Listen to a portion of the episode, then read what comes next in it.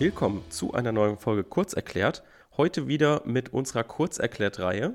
In der Kurzerklärt-Reihe erklären wir euch immer kleine Bruchstücke, kleine Bauteile, die wir aus den langen Folgen nehmen, insbesondere aus den letzten zwei Wochen, um erstens nochmal euer Wissen ein bisschen aufzufrischen, um es nochmal ein bisschen zu präzisieren und um euch die Möglichkeit zu geben, dass ihr, wenn ihr nochmal etwas genauer hören wollt, wie es bei der Allgemeinverfügung vielleicht der Fall war oder beim Aufbau vom Gutachtenstil und so weiter, was wir in den letzten Wochen gemacht haben, dann könnt ihr hier drauf nochmal spezieller zugreifen. Das heißt, ihr müsst nicht nochmal in der langen Folge euch das raussuchen, wo wir das besprochen haben. Und ja, wir zeigen euch damit auch so ein bisschen, was jetzt besonders relevant ist oder was ich für besonders relevant halte, wo ihr euch nochmal ein bisschen besser darauf vorbereiten könnt.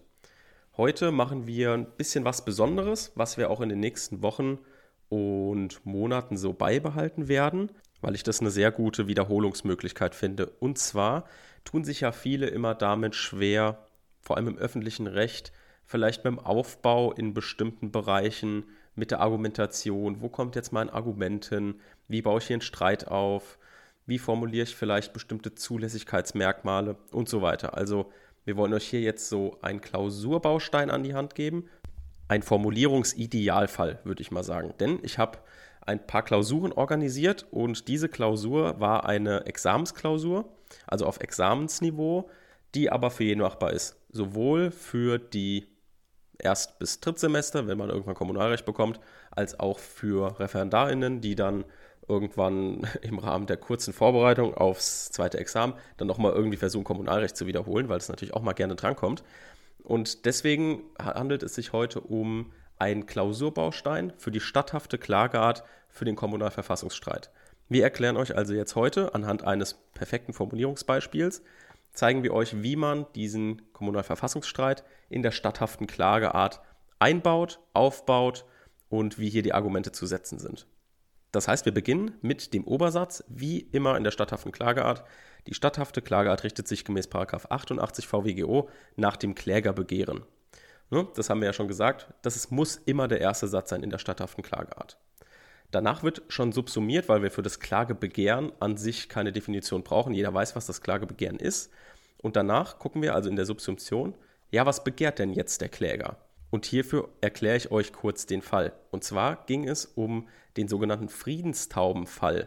Das ist ein Klassiker. Und zwar ging es darum, dass die Fraktion der Grünen in einem bestimmten Landkreis oder in einem bestimmten Bundesland, ich weiß jetzt nicht mehr genau wo, ähm, eine Friedenstaube in ihr Fenster gehängt haben und eine an, ein anderes Fraktionsmitglied, eine andere Fraktion, wollte gerne dieses Friedenssymbol weghaben, weil er das nicht neutral fand und fand nicht gut, dass es eine Friedenstaube war. So, ich habe den Fall jetzt ein bisschen abgewandelt, sodass es jetzt nicht um eine Friedenstaube geht, sondern um das gelbe Kreuz aus Lützerath, also das Symbol des Klimaprotests gegen den Abbau von Braunkohle in Lützerath. Hm, ich denke, jeder weiß, um was es geht. Wenn nicht, könnt ihr es gerne mal googeln. Auf jeden Fall wollte ich es ein bisschen aktueller halten. So, das heißt, was begehrt denn jetzt hier unser Gemeinderatsmitglied? Unser Gemeinderatsmitglied X begehrt von der Fraktion die Entfernung des Gelben Kreuzes aus dem Fraktionszimmerfenster. Somit geht er also als Gemeindeorgan gegen eine Maßnahme der Fraktion als Teil des Gemeindeorgans Stadtrat vor. Der Rechtsstreit spielt also im innergemeindlichen Bereich und ist ein sogenannter Intraorganstreit. Für diese Konstellation hat sich der Begriff des Kommunalverfassungsstreits etabliert. Dieser erfasst gerichtliche Auseinandersetzungen zwischen Organen oder Teilen von Organen einer kommunalen Selbstverwaltungskörperschaft wegen der Wahrnehmung oder Verletzung der ihnen als Organ bzw. Organteil zustehenden Kompetenzen. So, das ist genau das, was ich euch letzte Woche erklärt im Kommunalverfassungsstreit. Es ist jetzt wichtig, dass ihr einerseits natürlich sagt, okay, was begehrt er jetzt genau? Er begehrt die Entfernung des Kreuzes, aber wir haben es hier mit einem speziellen Fall zu tun, denn er ist selbst Gemeinderatmitglied und möchte innerhalb dieses Organs etwas durchsetzen. Und das ist eben eine spezielle Konstellation, die ihr erkennen müsst und wissen müsst, dass ihr jetzt hier den Kommunalverfassungsstreit erklären müsst. Das haben wir jetzt gemacht. Und danach können wir also mit dem Problem anfangen, wo es natürlich in der statthaften Klageart hauptsächlich darum geht. Und zwar, welche Klageart jetzt überhaupt statthaft ist. Und hierfür macht ihr dann einen klassischen Problemaufriss, so wie ihr es gelernt habt, mit problematisch ist, fraglich ist. welche Klageart bei einem Kommunalverfassungsstreit statthaft ist. Das heißt, jetzt habt ihr das Problem aufgerissen und jetzt beginnt ihr, wie ihr immer beginnt, bei der statthaften Klageart. Ihr guckt zunächst, ob Anfechtungs- oder Verpflichtungsklage einschlägig sind. Man könnte es so formulieren. In Betracht kommt hier zunächst die Verpflichtungsklage gemäß 42 Absatz 1, zweite Alternative VWGO.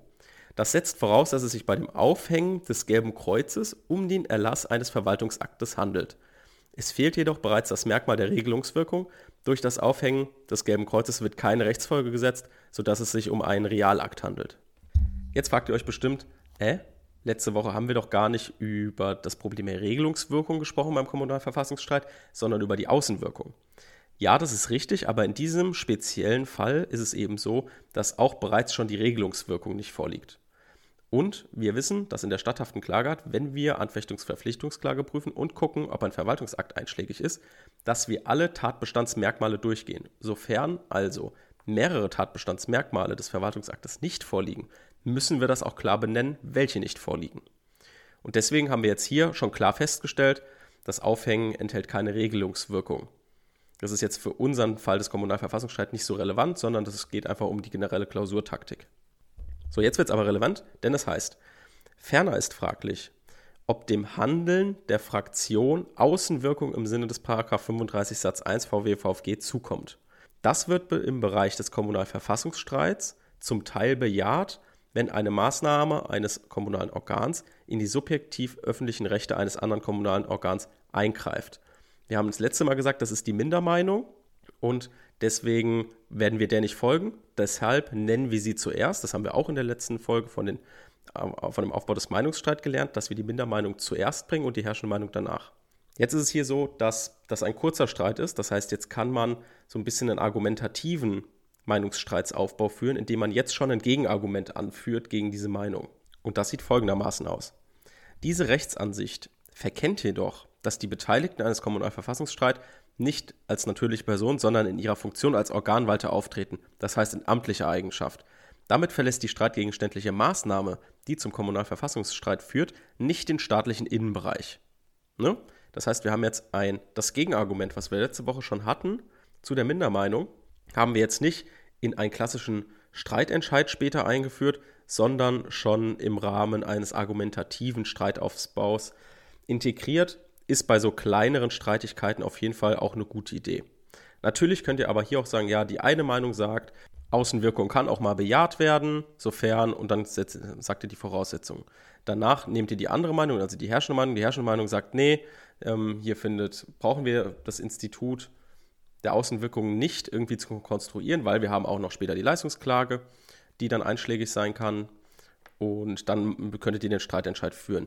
Ist natürlich auch hier möglich, aber anders hört sich halt besser an. So, das heißt, wir haben jetzt gesagt, Anfechtungs- und Verpflichtungsklage äh, passt nicht, kein Verwaltungsakt. Das heißt, wir müssen in der VWGO weitergehen und gucken, okay, hat er denn irgendwie anders die Möglichkeit, sich hier auf eine Klageart zu stützen?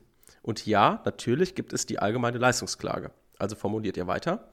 Daher könnte angesichts des Begehrens des Gemeinderatsmitglieds auf die allgemeine Leistungsklage zurückzugreifen sein, die zwar nicht ausdrücklich in der VWGO normiert ist, aber gewohnheitsrechtlich anerkannt ist. Jetzt kommt also dieser Serbon um die gewohnheitsrechtliche Anerkennung. Wir wissen aber auch, dass die Leistungsklage grundsätzlich nach diesem Gewohnheitsrecht nur auf Außenrechtsstreitigkeiten angewendet werden kann. Jetzt handelt es sich bei dem Kommunalverfassungsstreit allerdings natürlich um eine Innenrechtsstreitigkeit. Ne? Das haben wir schon gemerkt. Das ist ein Intraorganstreit. Also innerhalb eines Organs findet eine Streitigkeit statt. Und deswegen gibt es eine Bundesverwaltungsgerichtsentscheidung, die sagt, im Wege der, Rechtsvor der richterlichen Rechtsfortbildung wird ähm, die Erlassungsklage auch auf Streitigkeiten des Innenrechts ausgedehnt. Damit könnt ihr also die statthafte Klageart jetzt schließen mit dem Schlusssatz. Demnach ist die allgemeine Leistungsklage die statthafte Klageart. Ihr seht, das ist ein bisschen länger, als ihr wahrscheinlich normalerweise die statthafte Klageart prüft. Einfach aus dem Grund, weil ihr den Kommunalverfassungsstreit am Anfang erklären müsst und auf den Streit der Außenwirkung eingehen müsst. Nochmal kurz zur Zusammenfassung der Aufbau dieses Klausurbausteins. Ihr habt als erstes die Einleitung mit dem Obersatz, mit dem Klagebegehren. Das habt ihr immer. Dann erklärt ihr den Kommunalverfassungsstreit, weil ihr merkt, wenn ihr unter das Begehren subsumiert, das ist hier eine Special-Situation. Dann macht ihr den Problemaufriss, weil ihr jetzt wisst, okay, Kommunalverfassungsstreit. Aha, da gibt es einen Streit, welche Klageart einschlägig ist. Dann guckt ihr immer, das macht ihr auch unabhängig vom Kommunalverfassungsstreit, immer guckt ihr zuerst, ob die Anfechtungs- und Verpflichtungsklage einschlägig ist. Und dann prüft ihr anhand des VAs, weil ja ein VA Voraussetzung für diese zwei Klagearten ist, ob ein VA einschlägig ist, anhand der Tatbestandsmerkmale von 35 Satz 1 VWVFG. So, das heißt, ihr habt dann geguckt, okay, Regelungswirkung mh, hm, passt hier in diesem speziellen Fall auch nicht. Das heißt, bereits hieran würde es schon scheitern, aber wir prüfen ja alle Merkmale durch im Verwaltungsakt. Also gehen wir in die Außenwirkung und sagen wir, ah, Außenwirkung besteht auch nicht. Hier ist das Klassikerproblem. Hier haben wir einen verschiedenen Aufbau, der möglich ist. Entweder den argumentativen Streitaufbau oder wir wählen den Klassiker, indem wir beide Meinungen darstellen, gucken, müssen wir einen Streit entscheiden. Ja, müssen wir hier. Das heißt, dann führen wir die Argumente gegen die Mindermeinung auf und kommen zu dem Ergebnis, ein Verwaltungsakt liegt nicht vor. Die Verpflichtungs- und die Anfechtungsklage ist nicht einschlägig. Und das heißt, der nächste Schritt ist auch wie immer. Wir gucken also weiter in der VWGO, was gibt es denn noch für Möglichkeiten, jetzt hier sein Recht durchgesetzt zu bekommen. Und das ist in diesem Fall die allgemeine Leistungsklage, welche natürlich gewohnheitsrechtlich anerkannt wird. Da kommt der Sermon, den man bei äh, immer bringen muss, wenn die Leistungsklage einschlägig ist. Es kann natürlich auch mal sein, dass die Leistungsklage hier auch nicht unbedingt passt. Dann müssen wir nach der Feststellungsklage gucken, wenn das mehr das Begehren des Gemeinderatsmitglied erfüllen würde, was jetzt hier nicht der Fall ist. Aber die Feststellungsklage ist natürlich auch immer subsidiär. Das heißt, die würde dann, nachdem wir die Leistungsklage abgelehnt haben, erst kommen, indem wir dann gucken, ja gut, bleibt ihm überhaupt noch irgendeine Rechtsschutzmöglichkeit? Ja, die Feststellungsklage könnte einschlägig sein. Das heißt, dieser Aufbau ist immer gleich, grundsätzlich, in der statthaften Klageart. Also Obersatz, Begehren, gucken, ob Anfechtungs-Verpflichtungsklage einschlägig ist, Verwaltungsakt, ja oder nein, je nachdem, wenn nein, dann Leistungsklage oder Feststellungsklage. Und je nachdem, was ihr für einen Fall habt, jetzt hier Kommunalverfassungsstreit, baut ihr diese Probleme in diesen Aufbau ein. Genau, das war's heute mit dem Klausurbaustein. Ich hoffe, es hat euch was gebracht. Lasst uns gerne Feedback da. Wenn ihr noch Fragen habt, da gehen wir immer gerne drauf ein. Gerne auch mal den Folgen Button drücken und vielleicht die Glocke aktivieren, dass ihr direkt mitbekommt, wenn wir eine neue Folge hochladen. Wir sind ja immer montags, mittwochs und freitags unterwegs. Deshalb sehen wir oder beziehungsweise hören wir uns eher nächste Woche Montag. Da werden wir uns die Bekanntgabe eines Verwaltungsakts anschauen und ein Klassiker Irrtum, der mit der Bekanntgabe eigentlich immer einhergeht, aufklären. Dann Mittwoch werden wir uns wieder dem Mord zuwenden. Ein sehr spannendes Thema, freuen wir uns schon drauf. Besser als der Betrug denn es geht um die Heimtücke, ist immer spannend. Können wir uns ein paar coole Fälle angucken und dann nächsten Freitag gibt es wieder eine Kurzerklärtfolge. Das heißt, bis nächste Woche.